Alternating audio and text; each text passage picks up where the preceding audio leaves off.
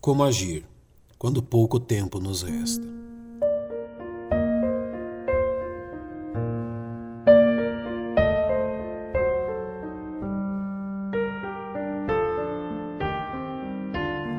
A leitura do sétimo capítulo da primeira epístola do apóstolo Paulo aos salvos em Corinto esboça de forma espiritual e prática a dicotomia entre o casamento e o celibato, não denegrindo nenhuma destas posições, mas as considerando à luz da vida de dedicação que se espera dos salvos em Cristo.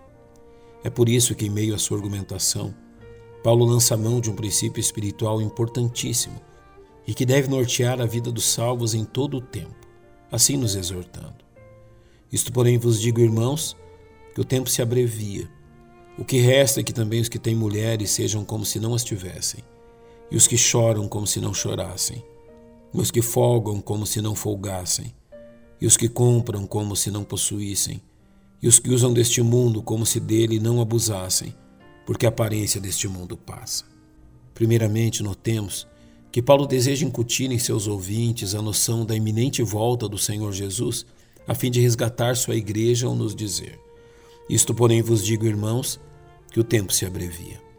Reconheçamos que, ao exortar-nos desta forma em um capítulo destinado a instruir os salvos quanto à importância do matrimônio, em momento algum Paulo defende o desinteresse pelo casamento ou as responsabilidades para com a família. Seu ensina que os salvos em Cristo devem estar atentos às realidades espirituais acima das realidades terrenas de forma que as coisas celestiais governem e determinem as coisas terrenas. Em suma, Paulo deseja nos despertar da mesma forma que havia feito para os cristãos em Roma, ao nos escrever. Isto digo, conhecendo o tempo, que já é hora de despertarmos do sono, porque a nossa salvação está agora mais perto de nós do que quando aceitamos a fé.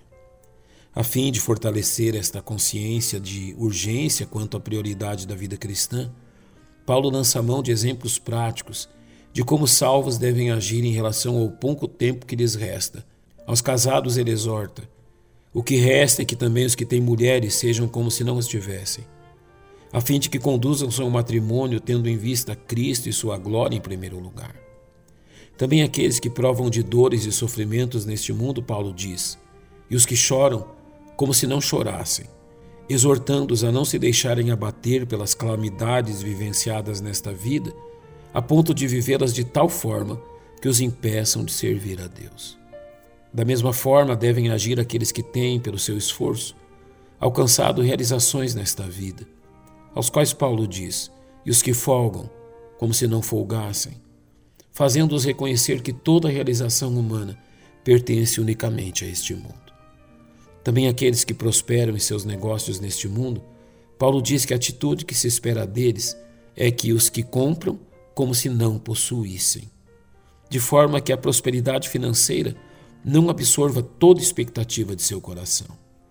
Finalmente, o apóstolo olha para toda a manifestação de materialismo que possa ser encontrada na vida humana, a fim de nos dizer: e os que usam deste mundo como se dele não abusassem. A intenção do apóstolo é chamar os salvos a uma mudança de mentalidade, de uma mentalidade baseada neste mundo, para uma mentalidade celestial.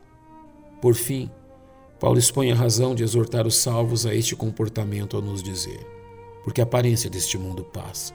Ou seja, tudo que existe neste mundo e que pode servir de base para pensamentos e propósitos dos salvos deve ser encarado como algo instável e passageiro. Esta é apenas uma outra forma de expressar a verdade nos ensinada pelo Mestre em seu Sermão da Montanha. Mas buscai primeiro o reino de Deus e a sua justiça, e todas essas coisas vos serão acrescentadas. Que saibamos dar ouvidos à exortação.